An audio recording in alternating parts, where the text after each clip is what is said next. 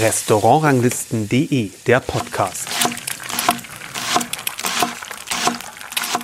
Hallo und herzlich willkommen zu einer neuen Podcast-Folge. Ich bin Kersten Mügge und heute habe ich zwei Gäste, Anja Kirchpfennig und Hauke Hellbach. Hallo. Hallo. Hallo. Das heißt, ich bin im Posthotel von Alexander Hermann und ihr beide seid im Grunde im Bereich Service im, im Restaurant Aura unterwegs. Anja ist das, was man Restaurantleiterin nennen würde, das heißt gastronomische Leiterin sozusagen bei euch offiziell äh, sozusagen und ähm, Hauke bist der Sommelier. Genau. So ist es, ne? Ähm, und Ah ja, genau. Jetzt, ich jetzt bin, weiß, ich, weiß ich auf welcher Schiene. Ich, bin, weiß ich auf welcher Schiene bin. Das heißt, ihr beide seid, wenn man jetzt mal von Gästen ähm, absieht, die hier im Haus übernachten und die natürlich den, als ersten Kontakt im Grunde die, ähm, Redakt, äh, die, die Rezeption haben, ähm, seid im Grunde ihr beide oder eure Mitarbeiterinnen und Mitarbeiter, euer Team, ähm, seid ihr, die, die den ersten Kontakt ähm, für Gäste äh, darstellen und ähm, ja, einfach herstellen auch. Ähm, wie habt ihr euch oder wie, wie, wichtig ist so dieser erste Eindruck, ähm, gerade beim Ankommen, Reingehen und so weiter und so fort für euch?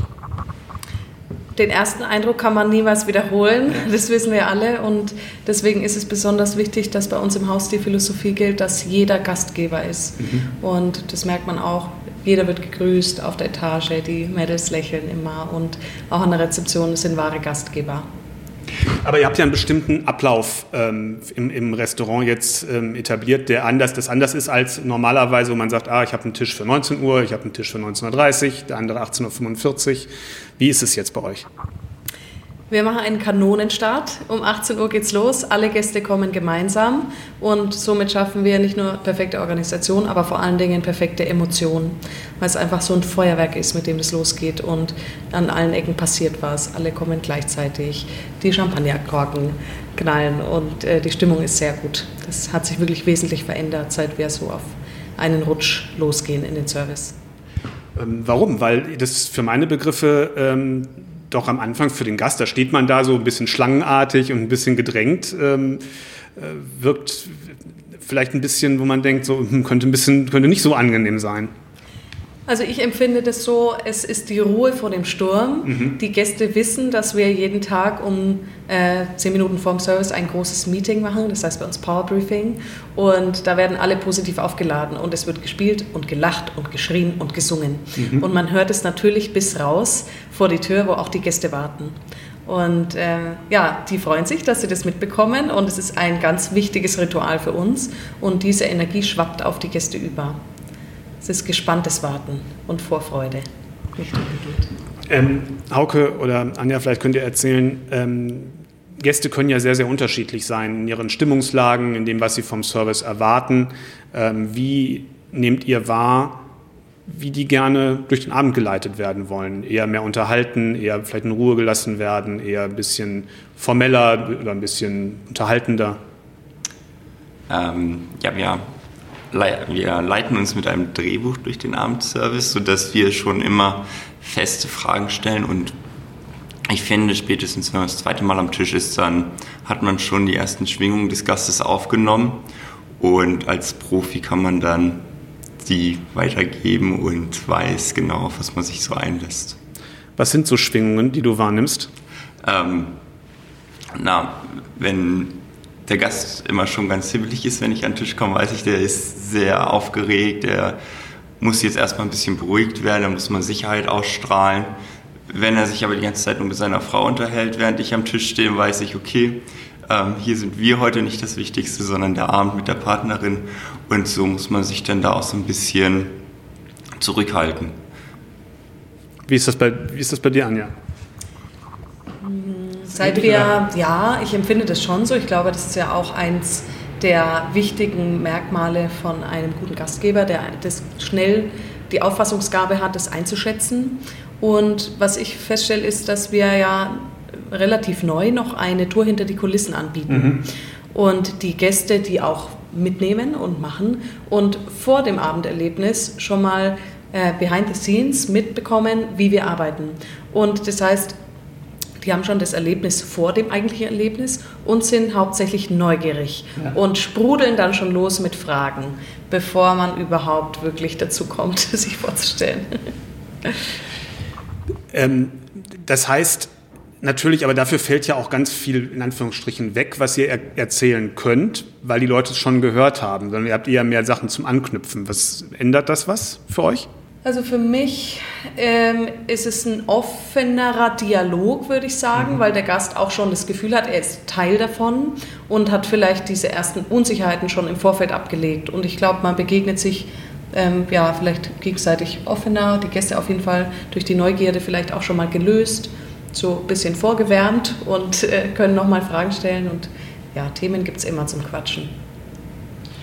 Ja, aufgrund der, ähm, der Fernsehpräsenz ähm, von, von Alexander Herrmann, glaube ich, habt ihr vielleicht, könnte ich mir vorstellen, jedenfalls relativ viele Gäste, ähm, die vielleicht das erste Mal oder die sehr, sehr selten in ein Restaurant gehen, das mit zwei Sternen bewertet ist, ähm, die vielleicht Dinge nicht nicht wissen oder unsicher sich oder unsicher fühlen, vielleicht sind sie auch gar nicht unsicher, aber die fühlen sich unsicher oder gucken hinterfragen manche Dinge anders als jemand, der das schon häufiger äh, gemacht hat. Ist das eine Gruppe, auf die ihr besonders Acht gibt? Es ist eher eine Gruppe, auf die wir besonders stolz sind, mhm. weil es mit solchen Menschen natürlich nochmal eine ganz andere Harmonie gibt. Die sind viel glücklicher als jemand, der jede Woche in Stern essen geht und dadurch sich verleitet fühlt, immer alles in Frage zu stellen und zu vergleichen. Wenn ich zum ersten Mal in Sternessen gehe, dann kann ich, wenn der Service es mir erlaubt, den ganzen Abend genießen und ohne es zu hinterfragen vielleicht, sondern einfach nur dieses Feuerwerk auf mich einprasseln lassen.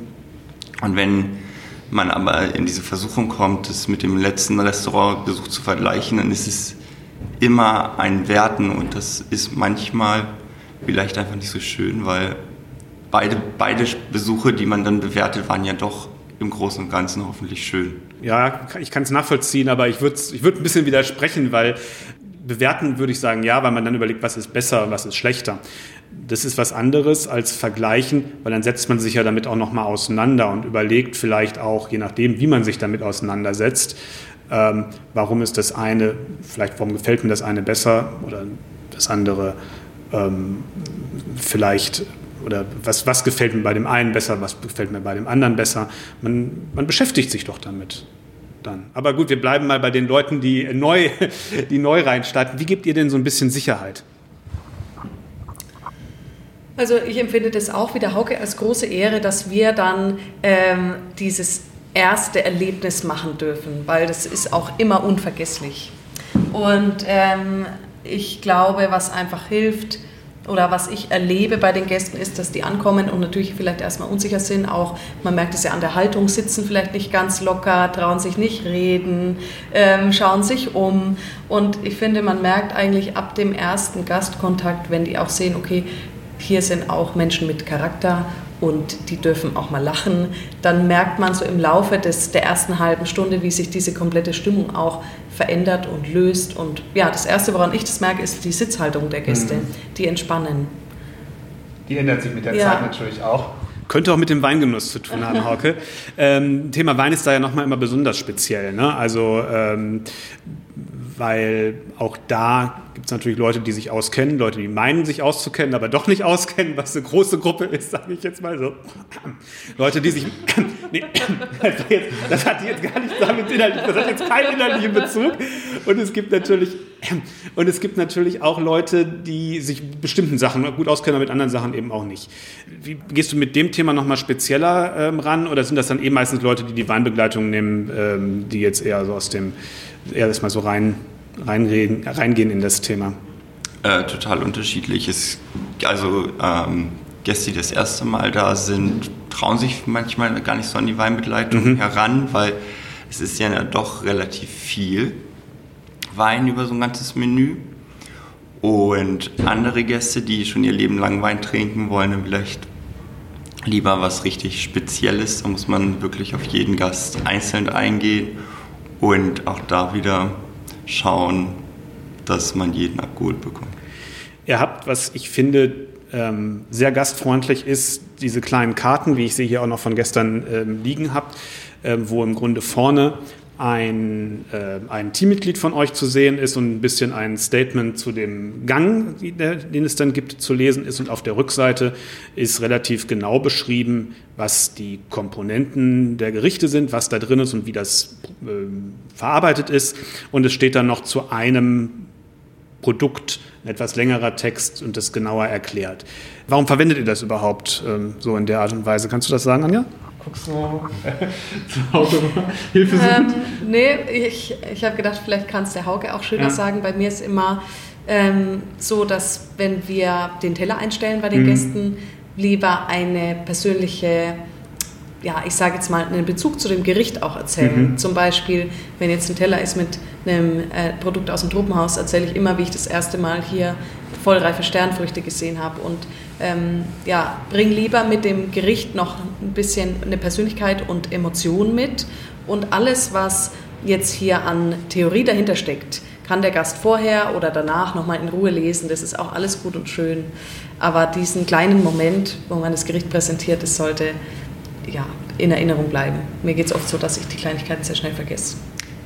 Ähm, ich, wenn ich die erste Karte einstelle, sage ich immer dazu, dass man uns gerne mit nach Hause nehmen darf, mhm. was ja auch schon mal schön ist. Und wenn ich im Restaurant sitze als Profi und es kommt jemand und erzählt mir 20 Zutaten, finde ich sie auf dem Teller nicht in der Geschwindigkeit und vergesse auch 15 locker wieder, während er sie noch aufzählt. Und mit der kleinen Karte und dem Text, was alles drauf ist, nehmen sich viele Gäste auch die Zeit, drehen die Karte um, schauen den Teller an, schauen die Karte an, lesen und verstehen, was sie lesen. Und ich glaube, dass das auch eine ganz große Hilfe ist, um dann die doch etwas verrücktere Küche, die wir kochen, zu verstehen. Mhm. Ähm, noch eine Besonderheit bei euch, seht das jetzt auch, ähm, was ihr so tragt. Euer, eure Be Berufsbekleidung sozusagen ist nicht die äh, klassische Bekleidung eines, eines Kellners, einer Kellnerin, sondern eines Kochs oder einer Köchin. Warum? Und warum macht ihr das so? Wir haben ähm, vor vielen, vielen Jahren angefangen, dass alle Mitarbeiter flexibel einzusetzen sind. Ähm, so ähnlich wie ich vorhin schon gemeint habe, jeder ist Gastgeber. Und das war damals noch aus der Not raus, dass vielleicht zu wenige Kellner da waren und die Köche mit im Service waren und andersrum auch die Kellner in der Küche geholfen haben, wo es auch ging. Und so kam es, dass man zwischen dem Pass keine klassische Grenze mehr hat zwischen Schwarz und Weiß, sondern das Ganze eher wirklich ein Team ist, was sich gegenseitig hilft, natürlich gegenseitig auch mal anstachelt und so weiter, wie es sich gehört. Aber es war der, ich sage mal, der letzte logische Schritt, die Kleidung zu vereinheitlichen. Dass man nicht mehr unterscheiden kann, als Gast, wer ist jetzt in der Küche, wer ist im Service. Was wollte ich gerade sagen? Genau, das gilt nach außen. Für den Gast ist es nicht mehr unterscheidbar. Bei den Tätigkeiten nach innen betrachtet, denke ich mal natürlich schon. Ähm, aber ähm, ändert das trotzdem auch was im Teamgefüge, im Zusammengehörigkeitsgefühl? Kann man das, wie, wie, wie nehmt ihr das wahr? Äh, definitiv. Ich habe noch nie in einer Gastronomie gearbeitet, wo wirklich ähm, der Küchenchef den ganzen Abend lacht, ähm, egal was man ihm erzählt, weil er es auch selber versteht, weil er beim Gast auch daneben steht, wenn er spontan sagt, ich vertrag mhm. kein Gluten, dann versteht der Tobi und nicht äh, dieses sonst so doch typische, ähm, dass der oh, Küchenchef, dass der Küchenchef dann plötzlich dem Kellner gefühlt die Schuld gibt, warum er jetzt diese Glutenallergie hat. Ja, das wird immer der, Boot, der, der, Überbringer der schlechten genau. Nachricht, muss immer dran glauben. Ne? Ja, ja. Es wird ja viel darüber gesprochen, dass der Service auch mehr Wertigkeit, mehr Wahrnehmung bekommen soll, weil er gehört zum Abend genauso mit dazu, wie das, was auf dem Teller passiert. Und ist für meine Begriffe auch genauso verantwortlich äh, oder, oder genau im gleichen Anteil ähm, trägt er dazu bei, dass ein Abend ein gelungener Abend ist. Jetzt ist ja das Grenzen verwischen, wenn man das unter dem Gesichtspunkt sieht, eigentlich genau das Gegenteil. Oder würdet ihr widersprechen? Also meine Haltung zu dem Ganzen ist eher, dass wenn es richtig gut läuft, dass alle, die dabei sind, einen richtig tollen Abend haben und nicht nur der Gast. Mhm. Und das ist immer mein Ziel. Ja, also ich glaube, man merkt einfach den Mitarbeitenden hier auch an, dass die gerne da sind und Spaß haben. Und das wird man immer spüren. Und äh, natürlich gibt es solche und solche Tage, aber Klar. generell kommt jeder gerne her und das funktioniert nicht ohne Wertschätzung und die kommt ganz viel aus dem eigenen Team, die kommt in unendlichem Maß aus den Gasträumen, aber die kommt auch immer vom Chef. Also, das funktioniert sehr gut. Klar, aber in der, in der Wahrnehmung der Gäste seid ihr jetzt ja alles Köche. Ähm, ja, teils, teils. Die Gäste sind manchmal auch so, dass sie fragen, ähm, dass sie ja immer hören, dass es so Personalprobleme gibt, aber es sind ja hier unendlich viele Kellner. Ja, ja. Und dann, Oder so. ja, es ist eben eher die Erklärung, naja, das sind schon die Mitarbeitenden aus der Küche, die ihre Posten nebenher kochen, aber die sind jetzt bei Ihnen und bringen auch den Gang mit raus. Hauke, ähm, wenn, ich habe gestern natürlich die Weinkarte geguckt, ich habe die Weinbegleitung getrunken. Ähm, der Fokus hier ist ja ganz einfach und ganz klar, nämlich was ist euer Weinfokus? Unser Weinfokus ist 100% Franken, weil wir einfach finden, dass Franken strahlt, was Wein angeht und man das auch nach außen tragen kann. Ähm, klar, gehört ja auch zum, passt ja auch zum ganzen Konzept des Hauses, was sich die grenzenlose Heimat, äh, Klammer auf, das ist eure Interpretation von Regionalität letztendlich, ja auf die Fahnen geschrieben hat. Ähm, das macht es ja eigentlich relativ einfach, würde ich jetzt mal behaupten, eine Weinkarte zusammenzustellen, weil man nimmt die Winzer aus der Region, die man kennt, ein paar Neuaufsteiger, sage ich jetzt mal, ähm, und vielleicht, wenn es noch gut läuft, hat noch ein bisschen Jahrgangstiefe von denen auf der Karte, fertig. Das ist, ist doch, sag ich jetzt mal, ist das, äh, ist das etwas ist das, ist das ein, ein Fehlschluss meinerseits? Ähm, das ist sicherlich eines der Vorteile des Konzeptes. Ähm, ich finde es aber unglaublich schön, dass es ein Konzept hinter der Weinkarte gibt und es nicht nur heißt, wir schreiben eine Weinkarte mit X Position und Hm. das nach Geschmack des Sommeliers, sondern wir schreiben eine Weinkarte aus Franken. Ich mag nicht unbedingt jeden Wein, der draufsteht. Aber das muss man, Aber ist ja bei anderen Karten genau das Gleiche. Ja. Und ähm, auch in Franken gibt es natürlich die eine oder andere Herausforderung, was den Wein angeht. Wir haben zwar inzwischen alle Rebsorten, aber das variiert ganz stark. Ich könnte von jedem Winzer 20 Silvaner kaufen, aber kaum einen ordentlichen Grauburgunder. Aber der wird dann doch ganz gerne nochmal gewünscht, wahrscheinlich bei, den, bei manchen Gästen. Ne? Man braucht alles, ja. Man braucht auch jeden Weinstil, weil nicht jeder Gast, der zu uns kommt, ist gebürtiger Frank und hat sich schon einmal durch sein, durch sein Heimatland getrunken. Sprich, die meisten können erstmal nicht ganz so viel damit anfangen, wenn sie die Karte aufschlagen und brauchen dann wirklich eine Beratung. Und wenn ich sie dann frage, was trinken sie sonst, und dann heißt es, wir kommen aus der Pfalz und trinken Pfälzer Grauburgunder, dann muss ich irgendwo in den Tiefen meines Weinrepertoires einen Grauburgunder herausfinden, der vielleicht dem Pfälzer Grauburgunder ein bisschen in die Hände spielt. Ähm, ich kann mir vorstellen, das macht es natürlich auch relativ einfach, das Konzept ähm, für dich Kontakt zu den Winzern auch direkt zu halten. Ja, Wie, wie, wie arbeitest du da? äh, wir kaufen alles direkt beim Winzer ein. Da ist niemand, der uns den Wein irgendwie nochmal zwischenlagert. Und das ist natürlich super, weil das sind persönliche Bindungen und Beziehungen und dann wird auch mal die eine oder andere Schatzkammer aufgeschlossen. Ähm, du bist, kommst nicht aus Franken, nehme ich an. Ne? Ich bin gebürtiger Hannoveraner. Da wächst Klassische, Wein, klassische Weinregion. Da wächst mir zu wenig Wein, deshalb bin ich irgendwann mal zehn Jahre in den Schwarzwald gezogen und jetzt seit anderthalb Jahren an der Seite von Anja. Mhm. Aber das, das heißt, da hattest du wahrscheinlich jetzt auf, den, auf der Weinkarte, äh, mit der du, da gear mit der du gearbeitet hast, vielleicht ähm, ein, zwei Silvaner, ein Spätburgunder vielleicht aus Franken, könnte ich mir so vorstellen, was man so, äh, was man sagt, vielleicht eine trockene Scheurebe. Ja, das hört sich alles sehr bekannt an. Ja, ja, dann genau. Aber die, aber die Tiefe und die Breite eines des Gebietes hattest du natürlich gar nicht ähm, Hatte ich so nicht auf, dem Vor- Schirm. Auf dem Schirm. Wie hast Aber- du dich damit vertraut gemacht? Ähm, durch viel Probieren, wenn wir unsere Menü Probe kochen, dürfen wir mal mitprobieren und haben uns dann auch schon immer von den Winzern gut eingedeckt, was wir uns dazu vorstellen. Und so haben wir uns durch ganz Franken probiert inzwischen gefühlt. Man hat ja die romantische Vorstellung, dass, dass Sommeliers auch ähm, viel bei, auf Weingütern unterwegs sind und zumindest sich das mal vor Ort angucken. klar, wenn du Weine aus aller Welt hast, ist das schwierig. Dann musst du dann irgendwie mit Händlern oder mit, mit äh, auf Messen und mit solchen Sachen den Kontakt aufbauen. Aber du kannst das jetzt direkt machen. Wie, wie ist der Kontakt? Äh, bist du häufiger bei Winzern vor Ort oder?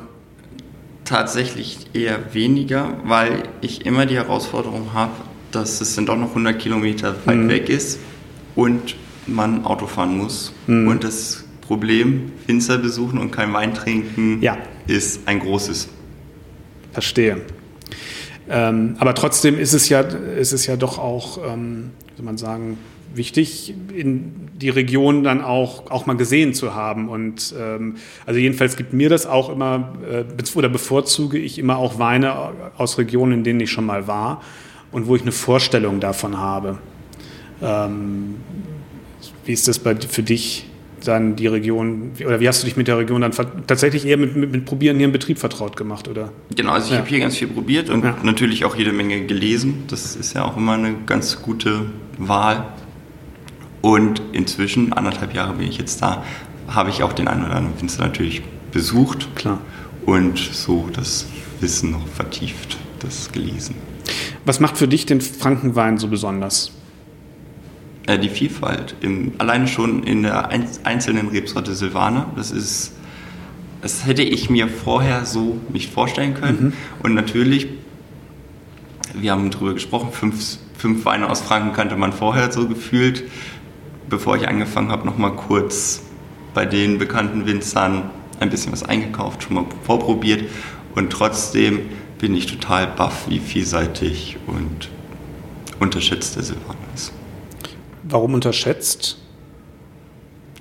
Weil es eigentlich ein Speisenbegleiter ist, es ja eigentlich ein ja. sehr guter Wein grundsätzlich, also eine gute Rebsorte eigentlich. Ja, aber so in der Form war mir ist nicht, also dass es wirklich so vielfältig geht, dass wir in die Versuchung kommen, acht Gänge mit Silvaner zu begleiten, war mir nicht bewusst.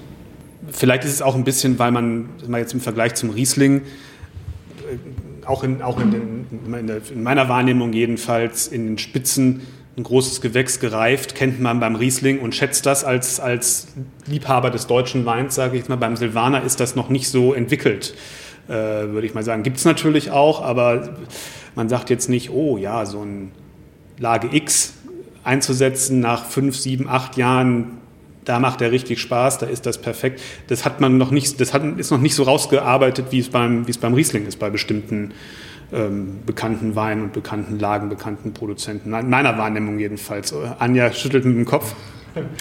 Also das war lange in Franken so, dass die Weine immer jung, möglichst auch abverkauft wurden von mhm. den Winzern, die aber jetzt inzwischen selber auch gemerkt haben, äh, dass sich da das Denken verändert hat. Zum Glück auch natürlich die Qualität im Wein äh, von der Struktur so gut geworden ist, dass man die ruhig ich sag mal, fünf Jahre mindestens die großen Gewächse liegen lassen kann, dann fängt er an, richtig Spaß zu machen. Und wir sprechen beim Silvaner über eine Lagerzeit von bis zu 20 Jahren. Mhm. Und da passiert gar nichts. Der mhm. wird nur besser. Wie geht's, geht ihr bei der, oder wie machst du die Weinbegleitung alleine oder macht ihr das im, noch, macht ihr das im Team? Wie funktioniert das? Ja, das machen wir im Team. Jeder mhm. darf einkaufen, wo er drauf Lust hat. Wir sprechen uns natürlich einmal kurz ab, dass wir nicht alle beim selben Winzer bestellen. Und dann kommt das Essen auf den Tisch, der Wein ins Glas und dann wird probiert, bis der passende Wein gefunden ist. Das kann mal ganz schnell gehen. Das kann aber auch mal so sein, dass wir uns um das letzte Stück Essen auf dem Teller streiten, damit wir jetzt noch mit dem passenden Wein das alle einmal probiert haben. Ähm, wir sind immer ein bisschen im Zeitdruck, weil der Chef nebenbei das Menü auch probiert und absegnet. Und der nächste Gang in der Küche definitiv irgendwann zu uns kommt. Aber bis jetzt sind wir immer fündig geworden. Ähm, was oder in welche Richtung geht ihr meistens versuchen, eine Harmonie mit dem Teller herzustellen oder auch mal einen Kontrast? Was ist so euer, euer Ansatz, beides ein bisschen zu machen? Mein Ziel ist es immer, dass im Optimalfall beides besser wird. Der Teller wird besser und der Wein. Ob es durch Kontrast oder Harmonie ist, ist für mich nebensächlich, sondern es muss beides am liebsten voneinander profitieren. Okay. Ähm, Anja, du bist schon eine ganze Weile hier ne? Im, äh, im Haus, richtig? Ja, ich bin jetzt im siebten Jahr. Was hast du vorher gemacht? Wie bist du hier hingekommen und wie hast du diese, diese, diese Gastgeber-Skills entwickelt? Also ich glaube, Timing war gut. Und ich bin Sonntagskind, deswegen läuft immer alles, was ich mir vorstelle, auch ganz gut. Ähm, ich habe ganz klassisch in einem großen Tagungshaus gelernt in Nürnberg und war dann in der freien Gastronomie, habe ein Restaurant mit aufgemacht und habe dann gesehen, dass Alexander Herrmann was in Nürnberg aufmachen möchte mhm. und habe mich da beworben als Restaurantleitung mit 24. Mhm. Und dann jetzt im Nachhinein würde ich denken, das war ganz schön selbstbewusst, aber der Chef hat wohl was in mir gesehen, was vielleicht noch ein bisschen geschlummert hat und hat mich dann nach Würzberg eingeladen. Und dann hat sich das eben so entwickelt, dass hier gerade die Stelle auch frei wurde und dann hat man mir das angeboten, dass ich ein Sternrestaurant leiten darf und noch das Bistro und die komplette Gastronomie in dem Alter. Wie alt bist du, dann bist du jetzt ja um die 30. Ja, immer 29, genau richtig. Naja, ich war jetzt mit 24, ich habe jetzt gerechnet, jetzt kommt jetzt drauf an, wann der Geburtstag fällt sozusagen. Ja, und habe da einen großen Vertrauensvorschuss erlebt und habe das aber auch immer oder empfinde das immer noch als Privileg, dass ich das machen darf und dass mir das Vertrauen gilt und ich die Verantwortung habe und ähm, ja, weiß es sehr zu schätzen und es macht mir immer noch Spaß. Würdest du sagen, deine, ich sag mal, deine Kompetenz als Gastgeberin ähm, das ist ja so, geht dir, ist ja so ein bisschen, ja, ich sag mal, im Blut, geht dir leicht, ist, oder musstest du das, wie soll ich sagen, ich formuliere die Frage nochmal neu. Würdest du sagen, die, die Kompetenz, die Skills, die man braucht, um eine gute Gastgeberin zu sein, die sind dir praktisch in die Wiege gelegt, das fließt dir aus der Hand, oder musstest du das regelrecht auch lernen? Ich glaube, die Mischung macht's. Ich hatte gute Vorbilder und gute Anti-Vorbilder und äh, ja, habe Spaß an der Challenge und bin auch jemand, der immer gerne vielleicht auch den schwierigen Gast mag, den er noch erobern muss. Und die, die Stammgäste so sowieso. Das ist natürlich einfach schön. Und, und was, was heißt Vorbild? Was, was, was, was, was guckt man sich bei einem Vorbild ab? Also für mich immer Schlagfertigkeit, Souveränität, Sicherheit, auch so ein bisschen die Einsicht, ähm, ne, so genug ist genug, der Gast kennt sich jetzt in dem Moment besser aus, zumindest meint das, und ich muss auch nicht jeden, jede Schlacht schlagen. Und ähm, ja, Wohlfühlen, glaube ich, ganz wichtig. Jetzt bist du selber sowas wie ein Vorbild für den einen oder anderen oder die andere. Vielleicht auf jeden Fall jemandem, jemand, der jüngeren Kolleginnen und Kollegen was beibringen darf, soll, muss. Ähm, und worauf kommt es dir da an? Wie, wie machst du das? Oh. also ich bin ich finde, dass man schon ähm, einfach eine gute Basis braucht, auf der man dann, ich sage mal, so diese Basics müssen stimmen, das Handwerk muss gelernt sein, um dann vielleicht auch mal ein bisschen äh, die Grenzen zu brechen und was Eigenes zu entwickeln, auch im Stil. Und ich versuche schon, das auch so ja, weiter zu vermitteln, dass es auch erlaubt ist, dass man einfach man selber ist und Entscheidungen mit vollem Herzen trifft. Das ist für mich das Wichtigste eine Verantwortung annehmen und entscheiden. Und wenn es mal falsch ist, wir es schon wieder hinkriegen. Aber ähm, man redet ja doch viel über Probleme, gerade im Servicebereich, entsprechend Leute zu finden äh, und auch, glaube ich, mein Gefühl, auch Leute bei der Stange zu halten. Also, dass die das nicht nur als eine Durchgangsstation in der Karriere im Bereich der Gastronomie äh, oder Hotellerie sehen. Das ist, muss man ja auch ähm, sagen. Das eine ist ja von unten die Leute ranzuholen, das andere ist ja aber auch nach oben hin ähm, die Leute nicht zu verlieren, zumindest für eine gewisse Anzahl von Jahren, weil es gibt ja in dem Bereich noch so viele andere berufliche Möglichkeiten, die auch spannend und interessant sind, wo man mit dem, was man im tagtäglichen Restaurantgeschäft äh, lernt und zeigen kann, ja, sich dafür auch super qualifiziert. Ähm, wie siehst du diese Schwierigkeit oder das, das, das Thema, ähm, ja, Leute dafür zu begeistern? Das ist, das ist auch was Erfüllendes sein kann, das eine Weile zu machen. Also was, glaube ich, hier im Haus speziell sehr gut funktioniert, ist, dass man individuelle Stärken fördert und ja, eine Entwicklung auch zulässt. Und auch wenn es eine Entwicklung in eine komplett andere Richtung ist, wie zum Beispiel beim Aaron, der eigentlich in der Küche war und da auch ein geschätztes äh, Mitglied und dann aber entschieden hat, er geht an die Bar und er möchte jetzt auch alkoholfreie Getränke verstärkt mitentwickeln und er will einen Service. Und jemand anders hätte vielleicht gesagt, nee, äh, Schuster, bleib bei deinen Leisten, aber das gibt es hier nicht. Und jede Gelegenheit darf ergriffen werden. Es kann jeder seinen Schwerpunkt selber bestimmen. Und ähm, das ist, glaube ich, ein ganz großer Zauber auch vom Posthotel, warum die Mitarbeitenden so langjährig da sind. Hm. Zehn Jahre, 15 Jahre, weil es auch immer was Neues gibt. Ja klar, ihr habt natürlich schon, bietet schon Entwicklungsmöglichkeiten an, die jetzt ähm, nicht jeder mhm. hat oder bieten kann auch. Ne? Und ich selber weiß einfach extrem zu schätzen, auch nach der ähm, Berufszeit, die ich jetzt habe. Natürlich weiß man, was es kostet, aber ich glaube, es gibt einfach kaum einen anderen Beruf, bei dem man die Chance hat, jeden Tag mit glücklichen Menschen umgeben zu sein, die das absolut wertschätzen, was sie machen können, die selber entscheiden, dass sie hier sind und sich was Gutes tun wollen. Und wir ja, auch die Chance haben, jeden Tag Leute zu begeistern. Hm. Ähm, wie siehst du deine, Hauke, deine, ich sag mal, deine Entwicklungsmöglichkeiten? Du bist ja noch jung, sag ich jetzt mal, noch sehr jung. Wie alt bist du? Auch 29. Äh, auch, auch 29? Ich bin Ach so, wirklich? 29 Jahre alt. Du wirst viel jünger. Ja, das ist einer meiner großen Vorteile. Manchmal auch einer meiner großen Nachteile. Ähm, aber spätestens, wenn ich meinen Werdegang erzähle, dass ich zehn Jahre im Schwarzwald verbracht habe. Ja, ja, stimmt. Ach, das ist hab, richtig, richtig. Sorry, das habe ich kurz überhört. ist alles, alles gut. Ähm, Entwicklungsmöglichkeiten gibt es immer. Ja. Ich finde das Thema Frankenwein und Weinjahrgangstiefe aufbauen total spannend, weil wie Anja gesagt hat, Frankenwinzer haben gerne jung verkauft. Gefühlt sind alle Keller leer. Das heißt, ähm, das müssen wir selber mhm. tun. Wir hatten jetzt letztes Jahr ein bisschen Glück. Es gab ein paar Jahrgangsvertikalen, die der Weinkarte sehr gut getan haben. Aber sowas will auch gepflegt sein. Ähm, persönliche Kontakte damit reinspielen lassen und die jungen, wilden, neuen Sterne finden. Das dauert alles, finde ich, bis man da so tief in der Materie drin ist, dass man das schon vorher weiß, wer gut wird und in welchem Anbaugebiet und so hat es noch jede Menge kleine Herausforderungen, finde ich. Das ist ein, ähm, das heißt, dein Ziel wäre schon, die Weinkarte noch weiter auszudifferenzieren. Ähm, das ist, finde ich, insofern interessant, wie ich die gestern durchgeblättert habe. Ich hatte den Eindruck, ihr setzt auf eine relativ kompakte Auswahl von, verschieden, von den verschiedenen Rebsorten, in, vielleicht in jung, in bisschen, bisschen reifer, in leichter, in etwas kräftiger, ähm, vielleicht in verschiedenen Stilistiken, aber dass so vielleicht pro Rebsorte, ich sag mal sechs oder acht Weine würde ich jetzt mal so nach meiner Erinnerung da stand vielleicht zehn vielleicht, ich weiß, ich hab, du wirst es besser wissen, aber nach meiner Erinnerung war das, war das relativ überschaubar pro, pro Rebsorte. Das heißt, es ist kein dickes Buch, die Weinkarte. Nee, das wird es auch nie werden, weil den Platz habe ich nicht.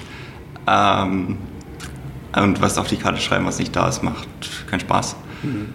Und das, beim Silvaner und beim Riesling sind es ein bisschen mehr, Scheurebe, Grauburgunder ein bisschen weniger.